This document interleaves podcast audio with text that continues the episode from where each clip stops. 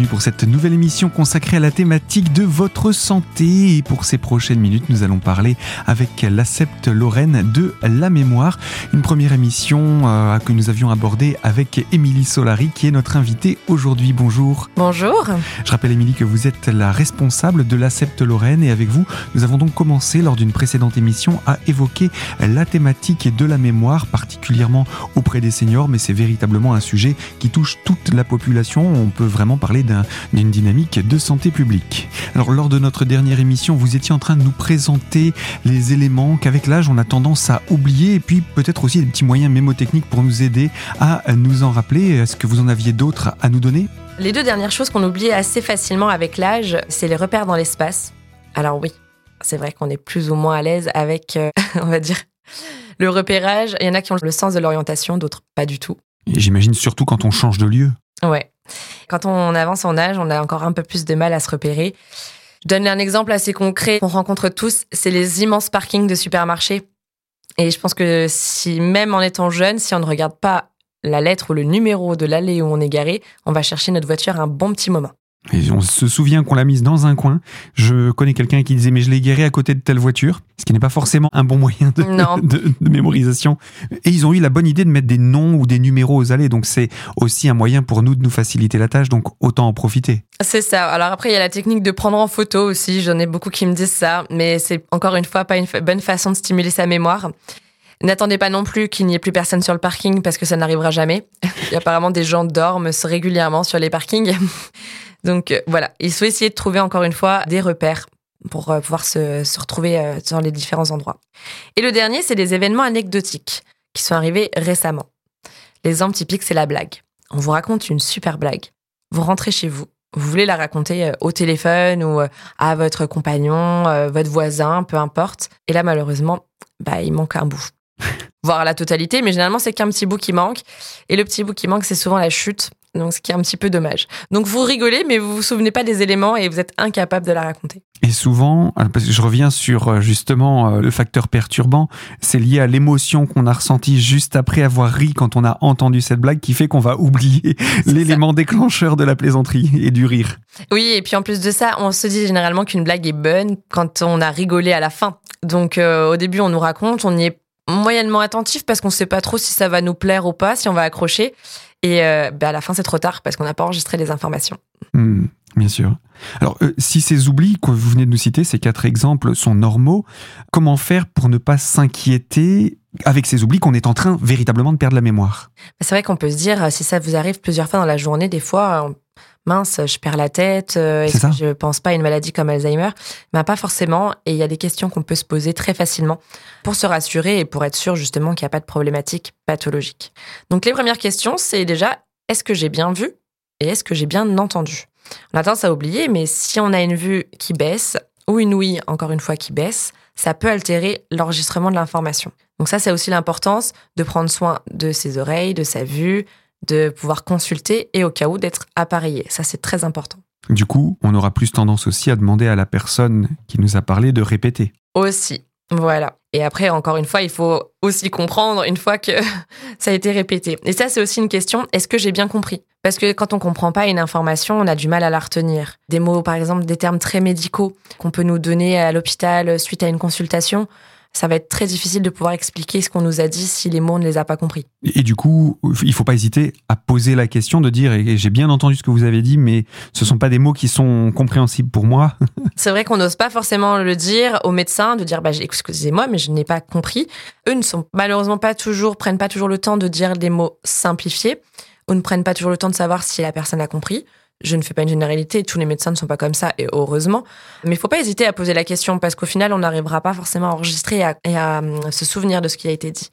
Et ce qui est bien dommage, par exemple, pour les traitements. Mmh oui, de comprendre le traitement qu'on prend, pourquoi on le prend, quel impact il va avoir sur notre corps ou quel impact il est censé avoir sur notre corps aussi. C'est ça. Et on sait en plus qu'un patient sera beaucoup plus observant donc dans son traitement, donc il sera hum, beaucoup plus à même de l'utiliser correctement au bon moment, au bon endroit. De faire le suivi. De faire mmh. le suivi s'il a bien compris. C'est vraiment bête, mais c'est quand même la base. Et du coup, ça va aussi peut-être susciter un intérêt chez lui? Parce que à partir du moment où il comprend à quoi ça sert, ah, donc pour améliorer ce domaine-là, il faut pas que j'oublie de. C'est ça. Et donc la question, c'est est-ce que ça vous intéresse? Parce que clairement, on ne retient pas ce qui nous intéresse pas. Hmm. Si on pouvait oublier tous de vider le lave-vaisselle et de sortir les poubelles, c'est vrai que ça nous arrangerait parce que ce ne sont pas des choses très passionnantes. Mais c'est vraiment une question qu'on doit se poser. Je n'ai pas retenu, je ne me souviens pas, mais au final, est-ce que vraiment ça m'intéresse? Certaines personnes parlent de mémoire sélective hein, par rapport à ça. C'est pas tout à fait ça. Ça y ressemble un peu. En fait, on sélectionne ce qu'on va retenir. Mhm. Donc, on parlait des émotions tout à l'heure. La question qu'on peut se poser, c'est aussi dans quel état psychologique suis-je? Voilà, est-ce que j'étais stressée à ce moment-là? Est-ce que j'avais quelque chose qui me trottait en tête?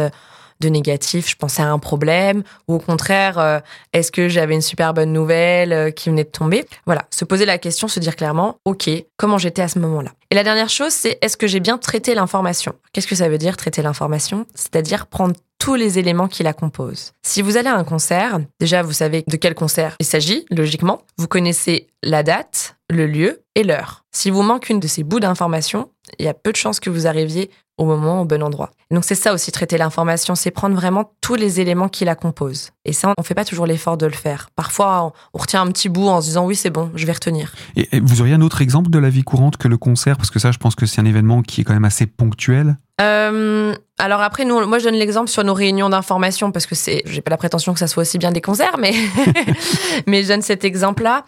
Alors nous, on les fait travailler par exemple sur euh, expliquer une situation à leurs petits-enfants. Vous pouvez prendre l'exemple si vous expliquez, imaginons une image, vous avez une super belle image, là on est à la radio, donc les personnes ne la voient pas. Pour qu'ils arrivent à se l'imaginer, il faut donner toutes les informations qui la composent. Si vous avez une carte postale, si vous dites juste, bah, on voit la plage et la mer, Bon, les gens vont s'imaginer une plage et une mer, mais après, eux, ils en font ce qu'ils en veulent. C'est ça. Après, vous pouvez préciser, le sable est doré, la mer, il n'y a pas de vagues, elle est calme, il y a deux nuages dans le ciel, le soleil brille, il y a une personne étendue sur la plage, elle est habillée en rouge. L'eau est de couleur turquoise, euh, translucide. en fait, il faut vraiment aller dans le détail et on retiendra beaucoup plus si on va dans le détail. Alors, du coup, ça peut être un exercice à faire pour savoir si on a bien traité l'information, de se dire comment est-ce que je la rendrai à mon petit-fils, ma petite-fille, euh, si elle était à côté de moi. Exactement, c'est un super exercice. D'accord, bah ça. Et essayez de le faire de mémoire, on est bien d'accord. Hein oui, oui, oui. Sinon, c'est trop facile. Et eh bien voilà, en tout cas, pour euh, quelques exemples de mise en pratique et très concrète de l'utilisation de sa mémoire. On va rester avec vous, Émilie Solari. Je rappelle que vous êtes la responsable de l'ACEPT Lorraine et on va vous retrouver dans quelques instants pour la deuxième partie de ce magazine, toujours autour de la thématique de la mémoire. À tout de suite.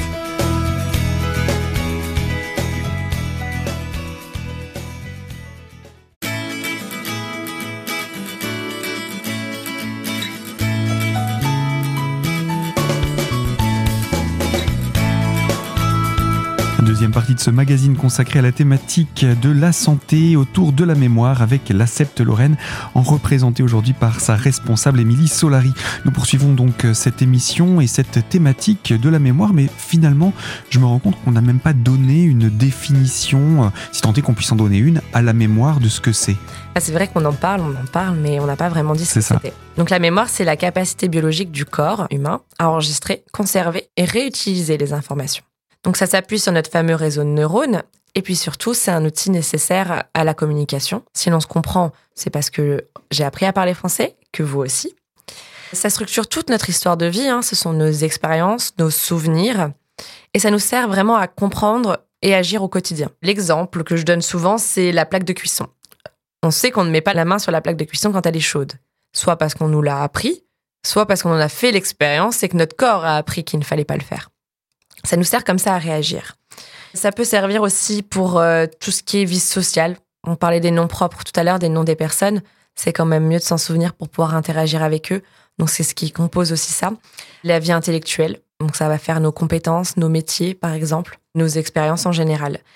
Donc c'est vraiment un moteur fondamental dans la vie, hein, la mémoire, et c'est quelque chose de naturel, qui a un fonctionnement de base. Après, c'est à nous de voir si on veut en faire plus et si on veut la stimuler un peu plus. Et vous avez donné des exemples de mémoire, mémoire, euh, ou au contraire, on peut deviner des exemples de mémoire. On, dit souvent qu'on a une mémoire visuelle, une mémoire auditive, euh, etc. Ça aussi, est-ce qu'il faut stimuler les mémoires qu'on n'a pas, ou est-ce qu'au contraire, il faut stimuler celles qu'on sait qu'on a? Alors, le mieux, c'est de toutes les stimuler. Après, on a plus ou moins des facilités des difficultés. C'est comme à l'école. Il y a des personnes qui seront très à l'aise sur la mémoire auditive, d'autres sur la mémoire visuelle, qui retiendront euh, mieux en lisant ou en entendant. Euh, il y en a d'autres, hein, des types de mémoire. Il y a les grandes catégories, on va dire, dans lesquelles sont les autres. Je ne sais pas si vous connaissez un grand type de mémoire, par exemple. On a parlé de la mémoire à court terme, celle, bah, des petites choses que vous disiez euh, précédemment qui sont secondaires et qu'on a tendance à oublier assez rapidement. Exactement, c'est ce qu'on appelle la mémoire déféressant. C'est d'ailleurs celle qui est le plus altérée dans des pathologies comme Alzheimer. Et c'est celle qu'on enregistre un petit peu moins dans le quotidien face à différentes problématiques comme les émotions, le stress. Donc cette mémoire à court terme, c'est une première. Ensuite, il y en a une deuxième, évidemment, qui s'appelle la mémoire à long terme. Je dirais à long terme, oui, voilà. Donc ça, c'est ce que l'on sait, ce que l'on sait faire. C'est des choses qu'on a appris il y a vraiment longtemps. On a appris à marcher, on a appris à couper du pain, on a appris à faire du vélo. Euh. Exactement. Et ça, vous ne l'oubliez pas. Mm, mm. Donc, par exemple, tout ce qui est euh, faire du vélo, ça s'appelle plus spécifiquement la mémoire procédurale. C'est mm. des procédures, des fonctionnements qu'on a appris et qu'on n'oubliera jamais. D'autres choses, la plupart des gens savent très bien 1515 à quoi ça correspond. J'avoue que j'ai oublié. et ça, c'est bizarre parce que ça ne nous sert pas forcément dans le quotidien, mais c'est des choses qui sont vraiment inscrites dans notre mémoire à long terme et que l'on n'oublie pas. Oui, moi, ce sont des dates comme euh, plutôt euh, Christophe Colomb découvre l'Amérique, la Révolution française, la Première, la Deuxième Guerre mondiale, ce genre de choses. en fait, on nous les a tellement rabâchés qu'on ne les oublie plus. C'est exactement ça. ça. Je vous ai dit, on se souvient énormément des expériences vécues, donc plus on nous les dit, généralement plus on s'en souvient. Et encore une fois, si ça nous intéresse. Bien entendu. Et justement, est-ce que là, je peux, placer à nouveau euh, la mémoire sélective? Est-ce qu'elle en fait partie de ces, types de mémoire ou pas du tout? Alors, elle fera pas partie des trois grands types de mémoire dont on va parler, mais euh, on la retrouve en fait dans chacune. Voilà, et comme les mémoires euh, visuelles, auditives, vous allez retrouver la mémoire visio-spatiale, donc c'est les repères dans l'espace, la mémoire de la logique numérique, mhm. donc c'est le, justement retenir les chiffres, les nombres, la mémoire des noms propres et des noms communs. Ce sont deux mémoires différentes. La mémoire olfactive aussi, les odeurs euh, qu'on arrive à reconnaître, etc. Exactement. Et tout ça, ce sont plein de petites mémoires qui interagissent au quotidien, qui sont interconnectées mhm. et qui s'enregistrent dans la mémoire soit des faits récents, soit la mémoire à long terme, soit la troisième, qui s'appelle la mémoire prospective. Eh bien, je vais la découvrir. Donc la mémoire prospective, elle est un peu rigolote, c'est que c'est la mémoire du futur. C'est un peu bizarre dit comme ça, parce que la mémoire s'associe souvent au passé, donc prospective, ce serait dans les projets qu'on a? Exactement. Euh, si vous partez en vacances, c'est quand même mieux de se souvenir de la date. Oui, de se dire on a décidé qu'on allait partir à tel endroit et même je dirais là on remet aussi le centre d'intérêt par rapport aux vacances, on prend plaisir à l'avance de ce qu'on sait qu'on va pouvoir faire. C'est ça, c'est vraiment se souvenir des projets que l'on a. Là j'ai prévu d'aller chez le coiffeur tel jour, euh, là j'ai rendez-vous chez le médecin. Mhm. C'est vraiment cette mémoire là c'est ce qu'on appelle aussi communément l'agenda. Voilà, j'allais dire, il y a un lien avec l'agenda. Exactement. Alors l'agenda, c'est encore une fois un outil très pratique, mais si pour vous arrivez à retenir sans l'agenda, ou en tout cas sans le regarder, c'est quand même mieux. C'est un bon moyen d'exercer sa mémoire, de vous lever le matin en vous disant, OK, qu'est-ce que j'ai aujourd'hui de prévu comme rendez-vous? Potentiellement même demain, si vous avez cette possibilité. Vous faites un petit peu le point, et après, éventuellement, vous pouvez consulter l'agenda si vous avez tout juste si vous avez oublié des éléments, s'il vous manque un horaire ou un lieu éventuellement. Parce que mmh. quand on a un rendez-vous, encore une fois, il faut se souvenir du lieu et de l'horaire. Mmh, mmh, c'est souvent le cas le matin euh, quand on est en train de se préparer. On se dit bon aujourd'hui j'ai ça, j'ai ça. J'imagine parfois aussi qu'on s'habille en fonction de la circonstance. On s'habille pas de la même manière quand on va faire du sport que quand on va chez le médecin ou quand on va faire ses courses. Donc euh, il y a tout ça qui rentre dans l'organisation aussi de sa journée. Oui oui et puis c'est vraiment un exercice du coup très simple à faire pour stimuler la mémoire prospective. Hmm. que tout le monde peut faire euh, très facilement le matin et qui ne prend pas spécialement de temps. Parce que c'est souvent ce qui est dit. Oui, vous nous dites de stimuler la mémoire, faire des exercices, des jeux, mais ça peut prendre du temps. Bah, pas toujours. Est-ce que se faire une liste de tâches, par exemple la veille où on sait, on a la vision de la journée du lendemain, est-ce que se faire ce qu'on appelle la to-do list, hein, tout simplement comme euh, dans le, dans le travail, euh, se faire une liste de choses à faire pour le lendemain, est-ce que ça peut aider ou est-ce qu'au contraire ça va affaiblir la capacité de mémorisation? Alors ça va dépendre des personnes parce que hum, si vous êtes quelqu'un qui est très visuel, de l'écrire la veille, il va être capable de s'en souvenir parfaitement le lendemain. Mhm. Donc ça, ça peut être intéressant. Pour, euh, je sais que les to-do list, euh, pour certaines personnes qui sont très organisées, très pointilleuses, c'est rassurant. Mhm. Pour d'autres, c'est stressant. Mhm. Parce qu'ils se disent, maman, j'ai ça, ça, ça à faire. Et finalement, il suffit qu'il y ait un facteur perturbant dans la journée. Ils n'ont pas réussi à faire une des tâches qui s'étaient fixées et c'est très stressant. Donc la to-do list, c'est bien, mais il faut se l'approprier et il faut que ça nous corresponde. Des outils, il y en a plein et c'est l'avantage. On est tous différents, donc il faut trouver ceux qui nous conviennent. Et j'imagine que dans les ateliers, vous en présentez quelques-uns. Alors, Émilie Zolari, je rappelle, vous êtes la responsable de l'Accepte Lorraine et vous mettez en place des réunions, des ateliers, tout cela, entre autres sur la thématique de la mémoire à travers le département des Vosges. Euh, pour continuer autour de cette thématique, je vous invite à nous retrouver dans quelques instants pour la troisième partie de ce magazine où il reste encore des choses à dire sur cette thématique de la mémoire. À tout de suite.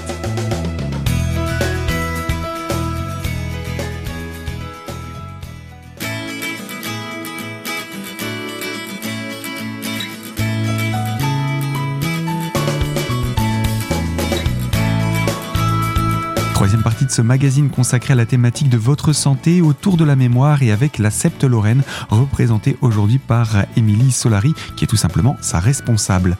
La Septe Lorraine, je le disais précédemment, organise des réunions et des ateliers à l'attention principalement des seniors. Et euh, ces ateliers et ces réunions portent sur différentes thématiques, dont la mémoire. Mémoire dont on a beaucoup parlé ces dernières minutes, mais autour de laquelle on n'a peut-être pas évoqué euh, un, un, point en particulier, c'est est-ce qu'il est possible de, de trop se servir de sa mémoire au point de l'user, de la Non, heureusement qu'on ne peut pas trop s'en servir. Il restera toujours de la place de toute façon pour apprendre des choses et en enregistrer. Après, des événements de la vie hein, peuvent, euh, peuvent venir impacter le fonctionnement cérébral, puisqu'on a dit que la mémoire, c'était le cerveau. Bien évidemment que si vous avez euh, un gros choc à la tête, un accident de la vie, quel qu'il soit, ça peut venir impacter la mémoire définitivement ou temporairement selon euh, ce qui s'est passé. Donc après, ça, c'est très spécifique. Si vous avez des inquiétudes par rapport à ça, posez-vous les questions dont j'ai parlé tout à l'heure. Les cinq questions, ai-je bien vu, ai-je bien entendu? Est-ce que c'est, ça a un centre d'intérêt pour moi?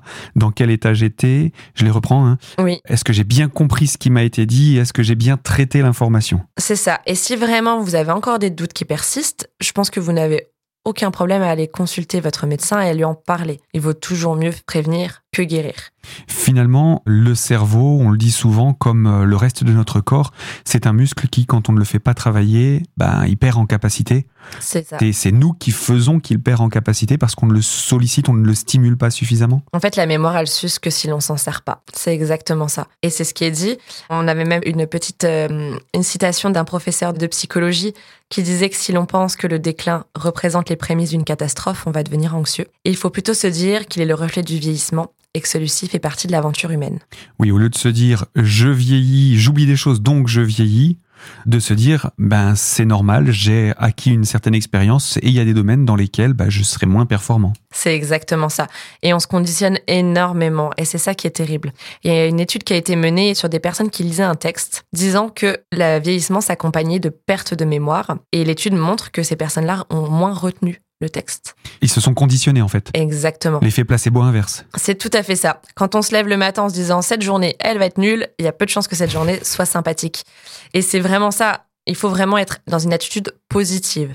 Oui, il y a des bons jours, oui, il y a des mauvais jours, mais si on peut faire que la majorité soit bon, en tout cas dans notre attitude, dans notre volonté de faire, il y aura moins de perte de mémoire. Et ça, c'est valable à quel que soit l'âge, ce n'est pas que pour les seniors. Tout à fait. eh bien, on a présenté là la présentation générale, l'approche par rapport à la thématique de la mémoire, et suite à ça, au niveau de la SEPT, vous organisez donc des ateliers pour justement donner des petits tips, des petites astuces, des axes de travail pour stimuler, entretenir sa mémoire? C'est ça. Alors, nos ateliers s'appellent le PEPS Eureka. Donc Eureka, ça nous fait penser à la petite ampoule, à la petite idée. C'est un cycle de 10 ateliers. Et donc vous présentez des ateliers pour nous donner des petites idées, des petites astuces pour entretenir et stimuler notre mémoire. C'est ça, donc on propose des ateliers qui s'appellent les PEPS Eureka. Eureka qui fait penser donc à la petite idée. Donc c'est un cycle de 10 séances pour vraiment travailler les différents types de mémoire, les stratégies de mémorisation. Donc c'est un groupe de 10 à 15 personnes qui se retrouvent toutes les semaines, une fois par semaine, sur deux heures et demie. Et chaque séance va traiter d'une thématique différente. Donc, on parlait de la mémoire visio-spatiale, la mémoire des chiffres, la mémoire des noms propres, des noms communs. Voilà, donc on va leur donner des stratégies à chaque fois, nous leur apporter, mais aussi eux voir comment ils font, parce que l'idée c'est que les gens ont aussi leurs propres techniques, d'échanger un petit peu, se donner des astuces, et il y aura toujours des exercices d'application. Donc ça va être vraiment des exercices parfois en individuel, parfois en groupe. Parfois si on n'a pas le temps, pourquoi pas les faire chez soi. Mais l'idée c'est vraiment de trouver une façon de stimuler sa mémoire et de mieux mémoriser au quotidien. Sur des exercices très simples. On va retrouver de la géographie, du français. Alors sur le français, ça peut être les expressions françaises, par exemple. On va retrouver de l'histoire, euh, les rois et les reines de France. Alors ça peut faire peur un peu hein, comme ça, mais on fait travailler à la fois la mémoire à court terme, la mémoire à long terme. On essaye de faire des allers-retours sur les connaissances et les compétences que l'on a.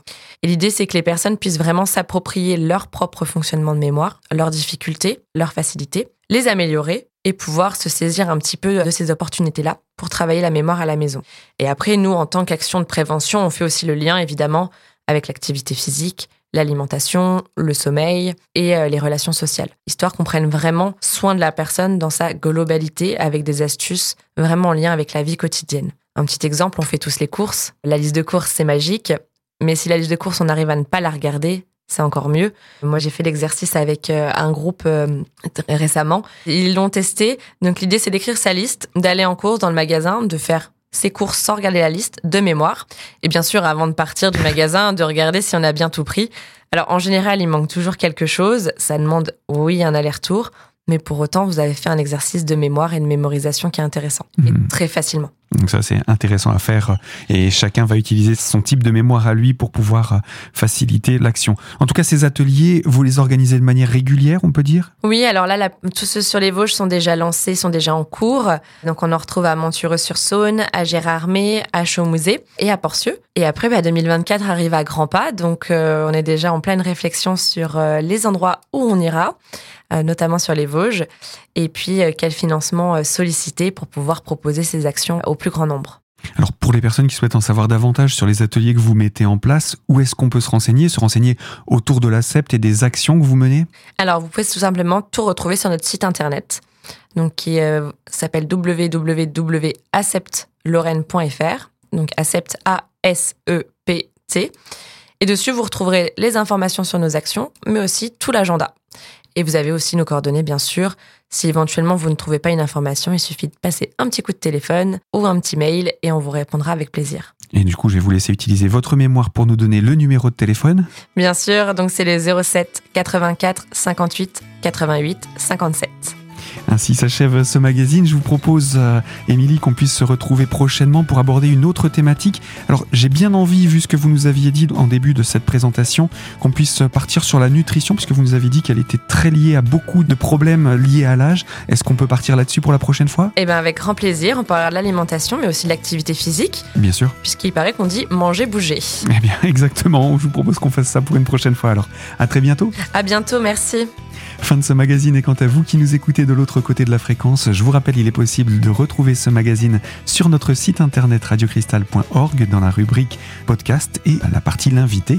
Quant à moi, je vous dis à très bientôt également sur cette même fréquence pour évoquer une toute nouvelle thématique.